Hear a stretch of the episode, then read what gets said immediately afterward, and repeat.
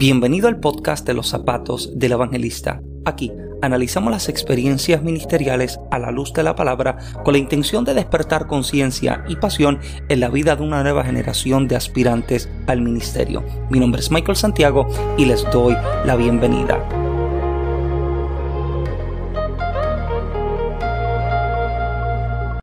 Bueno, sabemos que la construcción de edificios de cualquier tipo es un proceso muy detallado.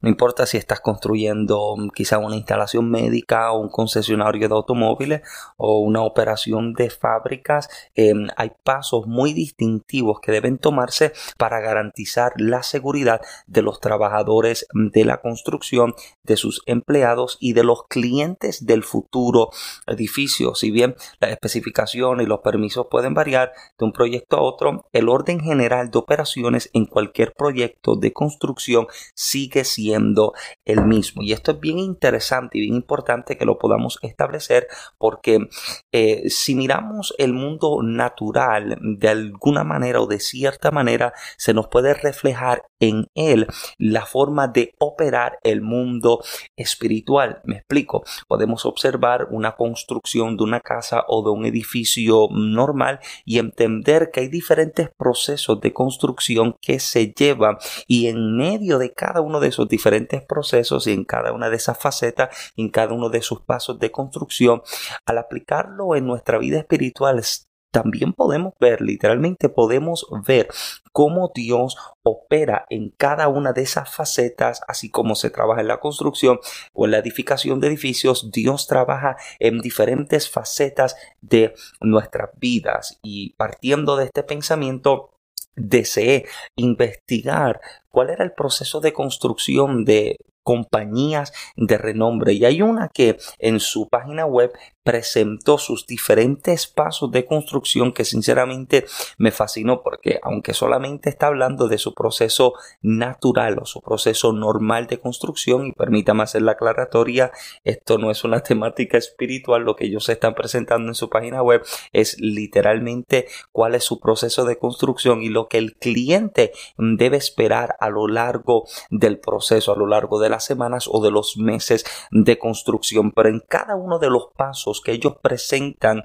eh, pude observar ciertos principios espirituales y cierta verdad espiritual que sé que han de ser de bendición a tu vida. Lo primero es crear un concepto y un diseño. Dice, la primera etapa de la construcción es crear un concepto, seguido de un diseño y de sus planos. Por lo general, esto se hace con la ayuda de un arquitecto para garantizar que todo esté al día con el código y que el diseño sea estructuralmente sólido y estable. Lo primero que debemos hacer en nuestra vida, en el momento en el que Dios está trabajando, en el momento en el que Dios está ocupado, moviendo y trabajando con ciertas áreas de nuestra vida, es hacer introspección detenernos en cualquier momento y proceso de nuestra vida y sencillamente mirar hacia adentro. Que podamos observar nuestro corazón, podamos observar nuestros pensamientos e identificar qué es lo que necesita ser trabajado con urgencia. Debes mirar dentro de ti e identificar cuál es la área que debe ser cerrada momentáneamente para que se trabaje. Te das cuenta de que siempre que se está trabajando en algún área, siempre se presenta una cinta amarilla que identifica que no se puede pasar porque hay algo que está bajo construcción y yo creo que hay áreas de nuestra vida que deben ser identificadas con cintas amarillas dejando saber esta área está siendo trabajada, mis emociones están bajo construcción, mi carácter está bajo construcción, áreas de rencores, de celos, de lujurias y de contiendas que necesitan ser trabajados por su seguridad. Por favor, no pase y qué, interesante hubiera sido verdad que en nuestra vida de alguna manera habría hubiera visto eh, hubiera habido algún tipo eh, de, de, alerta a la gente que le dejara saber mira no pasen por favor no cruces por tu propio bien no me hables, no me toques porque hay áreas que se están mm, trabajando. Lo segundo, y es bien interesante, la obtención de permisos de construcción. Note lo que ellos están diciendo. Mira lo que dice. Dice que una vez que tenga los planos y los planos de construcción, deberá obtener los permisos de construcción adecuados. Este proceso continuará durante todo el proyecto y proceso de construcción, ya que debe obtener diferentes permisos en diferentes momentos. Trabajar con una empresa de construcción con experiencia ayuda enormemente en este proceso. Y permítame detenerme aquí un momento porque vuelvo y repito lo que en unos segundos atrás había dicho. Lo natural es un reflejo de lo espiritual. Hay cosas que se están manifestando a la luz de lo natural que de alguna manera nos están dejando saber que lo espiritual están sucediendo. Lo explico de esta manera, que lo natural es un reflejo de lo espiritual. Te das cuenta de que hay personas, por ejemplo, hay un programa de televisión que se llama en inglés hoarders, en español se llama acumuladores, y son personas que viven literalmente dentro de basura y de desperdicio y cuando se sientan a observar eh, el estado emocional o, psiquiátrico de la persona, se dan cuenta de que no son personas estables, pero cuando observas todo este panorama en un ámbito espiritual, te das cuenta de que hay unas fuerzas espirituales que están operando detrás de este tipo de actitud detrás de este tipo de emoción, detrás de este tipo de mm, decisiones. Por lo tanto, nos damos cuenta de que hay muchas personas que están viviendo ciertas etapas de su vida no porque quieren,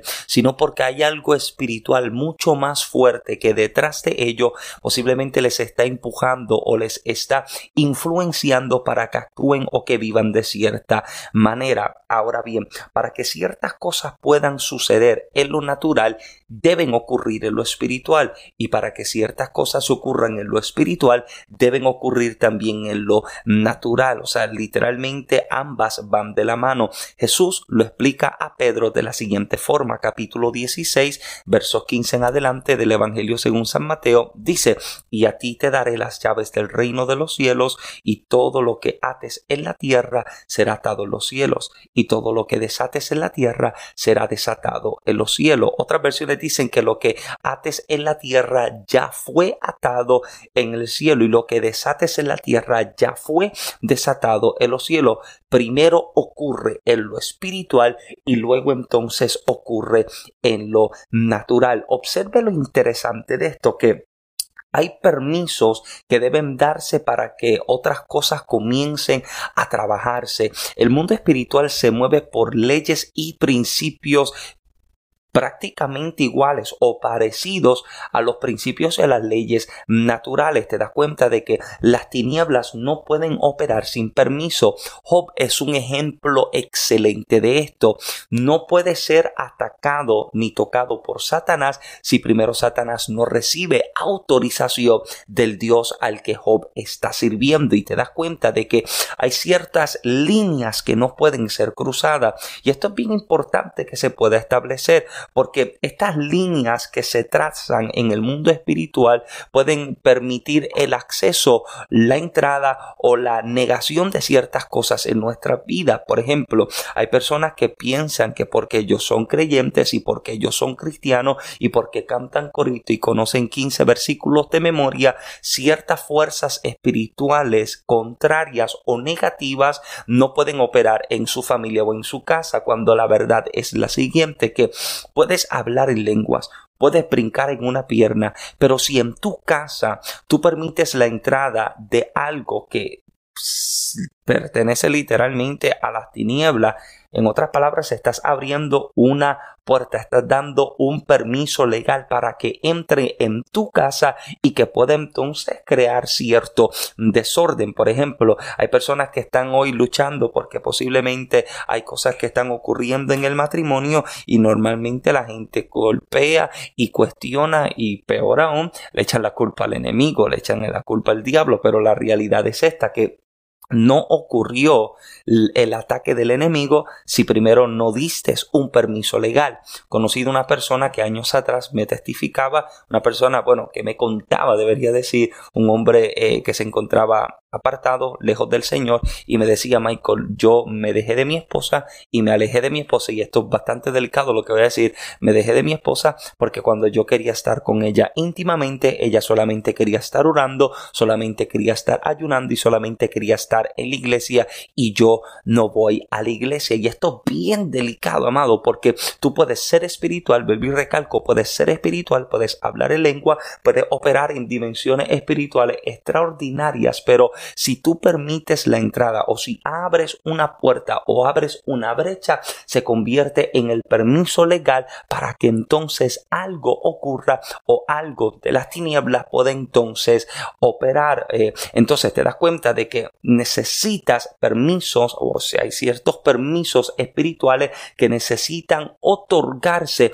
para que otras cosas puedan entonces suceder y otras cosas entonces puedan manifestarse o tú quieres que el milagro ocurra, necesitas el permiso de que por la llaga de Cristo usted lo pueda recibir. Necesitas el permiso de liberación, pues necesitas entonces el permiso de que la sangre de Cristo te lo otorgue. Y esto es algo que pudiéramos pasar mucho más tiempo profundizando en él, pero permítame entonces establecerlo y dejarlo de esta manera cosas ocurren en lo espiritual y luego ocurren en lo natural. Y hay cosas en nuestra vida que necesitan ser soltadas, necesitan ser reveladas o necesitan ser manifestadas, pero nosotros debemos dar el permiso. Y yo sé que parece un cliché, pero Jesús es un caballero. Él toca la puerta del corazón de tu vida y te pregunta si le das el acceso para entrar. Y te aseguro yo te aseguro que si le das acceso al Señor a tu vida, a que Él entre, te aseguro que Él hará todo lo que tú necesitas que Él haga. Número 3. Limpieza y excavación de la tierra. Mira lo que dice. Después de obtener sus permisos de construcción iniciales, su proyecto de construcción comenzará limpiando y excavando el terreno sobre el que desea construir. Esto incluye quitar árboles, rocas u otros obstáculos que estén en el camino de su edificio y, nivelar o nivelar el terreno. Y esto, mira, amado, eh, eh, eh, aquí podríamos pasar literalmente la noche, pero permítame presentar el ejemplo siguiente. No sé si has visto casas que de pronto hay un árbol que las raíces salieron por el balcón o salieron por el baño o salieron por alguna de las habitaciones y terminaron rompiendo las paredes y terminaron deformando la casa. ¿Por qué? Porque antes de construir o edificar la casa no se excavó en tierra. Posiblemente vieron árboles y les cortaron en el tronco. Y te das cuenta que cortar el tronco no elimina el árbol. Lo que elimina el árbol son las raíces. Cuando eliminas las raíces, eliminas o quitas la posibilidad de que vuelva a nacer o crecer algo. ¿Y por qué es importante esto? Porque hay cosas en nuestra vida que no se ven a simple vista. Posiblemente podemos observar la superficie y pensar todo está bien. Podemos observar la superficie y decir es un hombre o una mujer de Dios. Y en esto entra en juego lo que es el don del discernimiento de espíritus. No sé si te ha sucedido que te has encontrado en una conversación con alguien y sabes que te está mintiendo sabes de que lo que está hablando no es correcto, lo que está diciendo no tiene veracidad. Te das cuenta de que de pronto llegas a un lugar y algo como que choca con tu espíritu. Lo mismo ocurre, te das cuenta que lo mismo ocurre al observar la vida de la gente. La falta de discernimiento nos puede llevar a aceptar o recibir personas que verdaderamente no llegaron con intenciones de hacer algo bien. Nunca olvido una experiencia eh, vivida en la iglesia eh, años atrás, mientras vivía en Puerto Rico, cuando de pronto llegó un, matrimonio, llegó un matrimonio y cuando se presentaron ante la congregación, todo el que los vio, lo primero que dijo fue a causa de la apariencia que mostraban era, wow, esta gente es espiritual. ¿Por qué? Porque literalmente, y perdone mi franqueza, literalmente llegaron con una apariencia de santidad que podría engañar al que fuera, o sea, al que no fuese espiritual. Eh, la dama tenía un cabello que le llegaba em, literalmente hasta la parte de atrás de sus rodillas eh, vestía tapada hasta el cuello, tapada hasta los brazos, tapada hasta los tobillos y su esposo vestía literalmente con un gabán o con un saco cubierto completo con mucha corbata y demás y nunca se perdían un servicio y estuvieron llegando a la iglesia posiblemente por el espacio de un mes y eran de los primeros que llegaban, eran de los primeros que estaban arrodillados y vuelvo y repito, el que no era espiritual a primera vista los observó y se dijo, esta gente es espiritual. Pero recuerdo que mientras estuve retirado con el pastor unos días en el monte orando, recuerdo que una de esas madrugadas el Señor comenzó a hablar al pastor y le dijo, ten cuidado con tal y tal persona que llegaron a la congregación, no son míos, son brujos y fueron enviados a dividir y a destruir la congregación. ¿Y por qué? ¿Por qué presento este ejemplo? Porque el que de pronto se deja llevar solamente por las apariencias puede ser engañado rápidamente. Esto le sucedió al profeta Samuel. O sea, de que, le, de que le sucedió al profeta Samuel, le puede suceder a cualquiera. Samuel llega a la casa de Isaí en Belén y ve a los primeros hijos de Isaí y el profeta se confunde y dice, este es el hombre que Dios está buscando.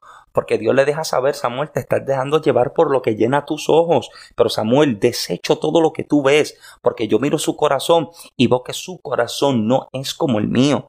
Mira, amado, la cantidad de personas que se ha dejado llevar solo porque alguien tiene apariencias de algo. El que conoce eh, las historias y las experiencias que he relatado en este podcast y en diferentes videos y en diferentes foros, sabe las experiencias que yo he vivido y entre ellas una experiencia de que no se me permite predicar en una iglesia porque no tengo su apariencia de piedad. Y digo esto con mucha seriedad. No se me permite a mí predicar porque no tengo su apariencia de santidad, pero la persona a la que sí se le da permiso predicar y se le da entonces el espacio en el altar es una persona que tiene unas luchas internas que no ha confesado. Hay un problema, lo podríamos decir de esta manera, un problema de identidad que todavía no ha confesado. Se siente confuso y hay cosas que se están reflejando en su forma de hablar y su forma de comportarse, pero como tiene apariencia de corbata y de, cierta vestimenta o cierto peinado eh, que agrada al que está esperando ver solamente esto, pues mira, se le permite entonces la entrada. Ahora, ¿por qué esto es un problema? Problema, amado, porque lo que no resolvamos hoy, las cosas que estén bajo la superficie, que no se resuelvan, que no se traten hoy, mañana terminan destruyendo todo. Y siempre lo explico de la siguiente manera. Los gigantes que no mates a tiempo, al tiempo te matan a ti. Y hay cosas que necesitan atenderse hoy. Escúcheme bien, hay temas que necesitan hablarse hoy. Antes de tú entrar al matrimonio, hay temas que necesitan hablarse. Hay conversaciones que deben tenerse. Porque entonces me preocupo en que deseemos ser enviados para manifestar liberación cuando todavía no hemos sido libertados nosotros. Me preocupa que deseemos ser enviados para llevar sanidad cuando no hemos sido sanados ni restaurados nosotros. Mi abuelo siempre nos contaba una experiencia eh, en la que llega un servicio y hay una manifestación demoníaca y hay un grupo de ministros que están a punto, eh, o sea, están en el servicio y se acercan para orar liberación por la persona que está poseída y cuando uno de los pastores se acercó, el demonio que estaba dentro de la persona le miró y le dijo, oye fulano, ¿A qué vienes tú a echarme fuera a mí si yo estuve en tu casa hoy y yo fui el que te eché a ti a pelear con tu esposa? En el momento lo desmoralizó y literalmente lo desarmó y literalmente lo echó a un lado. Entonces, me preocupa que tratemos de operar en ciertas dimensiones espirituales pero que hayan situaciones que no haya, que, que, que, estén sin resolver. Y esto es bien serio porque la verdad es que todos en algún área de nuestra vida estamos luchando. Unos luchan con una cosa, otros luchan con otra. Y esto no nos hace más ni menos espirituales que otros. Esto sencillamente nos hace humanos y nos lleva a ser dependientes del Señor. Porque si yo no tuviese algún tipo de aguijón en mi carne, no podría depender de que la gracia de Dios esté sobre mi vida. Dependería entonces de lo que yo puedo hacer, de mis habilidades y de mis talentos. Ahora, esto no es una excusa y esto no es un pretexto para continuar en el comportamiento, para continuar en ese estilo de vida. Esto debería ser eh, la motivación mayor para llevarnos a acercarnos más a Dios y que Él obre y trabaje más en nuestra vida. Ahora, esto es bien interesante porque el libro de Isaías en el capítulo número 6, famoso capítulo 6, revela el momento de, de, en que Isaías ve la gloria de Dios. Isaías capítulo 6, verso 1 dice, vi yo al Señor sentado en su trono. El verso 2, vi al Señor sentado en su trono alto y sublime y sus faldas llenaban el templo. Pero cuando Isaías ve la gloria, tan pronto identifica la gloria de Dios, Isaías declara las siguientes palabras. Ay de mí, que soy un hombre de labios inmundos que habita en un pueblo que tiene labios inmundos. Note el detalle, antes de que Isaías reconozca el mal y el pecado del pueblo, lo primero que hace es identificar su propio mal. Antes de levantar tu dedo para señalar el pecado de otros, señálate a ti mismo. Antes de señalar lo que otro hace, procura que tus manos estén limpias. Jesús le dijo a aquellos hombres que estaban a punto de apedrear a la mujer adúltera, a la mujer adúltera o a la mujer que fue sorprendida en el acto de adulterio, el que esté limpio o el que esté libre de pecado, que sea el primero en arrojar la piedra. Ninguno pudo arrojar, ninguno pudo matar, porque habían situaciones sin confesar.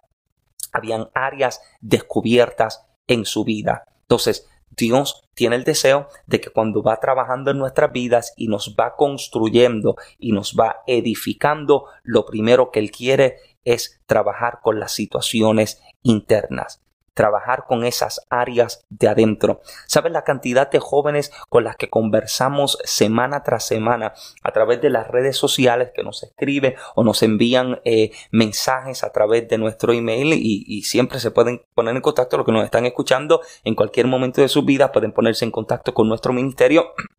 Desea la oración o desea hablar acerca de alguna temática, siempre estamos para servirle, pero cantidades de jóvenes que me dicen, Michael, mi papá nunca me ha dado un abrazo. Mi mamá nunca me ha dado un beso. Nunca he escuchado a mi papá decirme que me ama. Nunca he escuchado a mi papá decirme que está orgulloso de mí. Y me dicen, ¿saben por qué estoy rebelde? Exactamente por esto mismo. Y cuando te sientas a observar la rebeldía del joven y miras un poco más adentro, te das cuenta de que el problema es que no le han amado, no le han abrazado, no le han mostrado ni han reflejado el amor que ellos dicen tener, porque muchos de ellos vienen de hogares cristianos, de padres líderes de congregaciones, pero que nunca les han abrazado. Y se ministra por ellos y se trabaja con ellos, pero te das cuenta de que están diciendo no sé lo que es que me manifiesten amor. Ahora el problema está en que estos jóvenes puede que se encuentren en esta situación y si tenemos el deseo de que se conviertan en los líderes de mañana y del hoy, pues hay que sanar ese, hay que sanar ese corazón te sientas a conversar con sus padres y sus padres te dicen exactamente lo mismo. Michael, mi papá nunca me dio un abrazo. Michael, mi mamá nunca me dijo que me amaba. Entonces el problema está en que hay una cadena que sigue entonces compartiéndose y se sigue entonces heredando este tipo de conducta. O sea, se sigue entonces compartiendo este mismo tipo de comportamiento. No abrazo porque a mí no me abrazaron, no beso porque a mí no me besaron, no digo que te amo porque nunca me dijeron a mí que me amaban. Entonces el problema está en que si queremos queremos levantar una generación sana, hay que atender, hay que atender esas, esos corazones que hoy están rotos, están maltratados y están heridos. O sea, Puedes pasar la vida, yo no sé si te ha sucedido que viendo la televisión tratas de cambiar el canal con el control remoto o tratas de subir el volumen, te das cuenta de que no cambia el canal, no sube el volumen y muchas veces le damos golpes al control remoto pensando que el problema está en sus botones, en sus funciones, en su apariencia o en su estética, pero volteando el control remoto y quitando la tapa de atrás, te das cuenta de que el problema es interno porque el problema está en sus pilas, en sus baterías, se quedaron sin energía. Y me parece que hay gente que puede pasar toda su vida dando golpes por todas partes, pensando que el problema está en su apariencia, pensando que el problema está en su estética, pensando que el problema está en sus funciones, sin darse cuenta que el problema es interno. Hasta aquí vamos a dejar este episodio. Solamente nos quedamos en los primeros tres. Tenemos unos cuantos más que vamos a estar detallando en los siguientes episodios. Así que por favor, conéctate conmigo el próximo lunes cuando continuamos con la serie Under Construction, bajo construcción. Dios está trabajando con nuestro corazón, está trabajando con nuestra vida, con nuestro carácter, con nuestras emociones para llevarnos a ser quienes debemos ser. En el siguiente episodio este bendición a tu vida. Te invito a que se lo compartas con alguien. Envíalo a tu grupo de jóvenes, de líderes, de ministros, predicadores, para que puedan ser también construidos y edificados por Dios. A mí me puedes conseguir en las redes sociales de Facebook e Instagram como Michael Santiago y en YouTube el canal de Michael en Génesis. Michael y Génesis, el canal mío y el de mi esposa, donde estamos trabajando material que sé que ha de edificarte y bendecirte en todas las áreas de tu vida toda la mercancía ministerial la puedes conseguir los libros de eh, en los zapatos del evangelista toma tu lecho y anda hágase tu voluntad y tú puedes hacerlo lo puedes encontrar digital impreso en Amazon o lo puedes conseguir impreso directamente conmigo. Así que mm, gracias por ser parte de la audiencia del podcast En los zapatos del evangelista y que en esta tercera serie o en esta tercera temporada, debería decir en esta tercera temporada del podcast, Dios te pueda llevar a aceptar los desafíos, los retos y aceptar el ministerio y el llamado que ha puesto en tus manos. Mi nombre es Michael Santiago y pido a Dios que te bendiga con lo mejor. Nos vemos en la próxima. Muchas bendiciones. thank you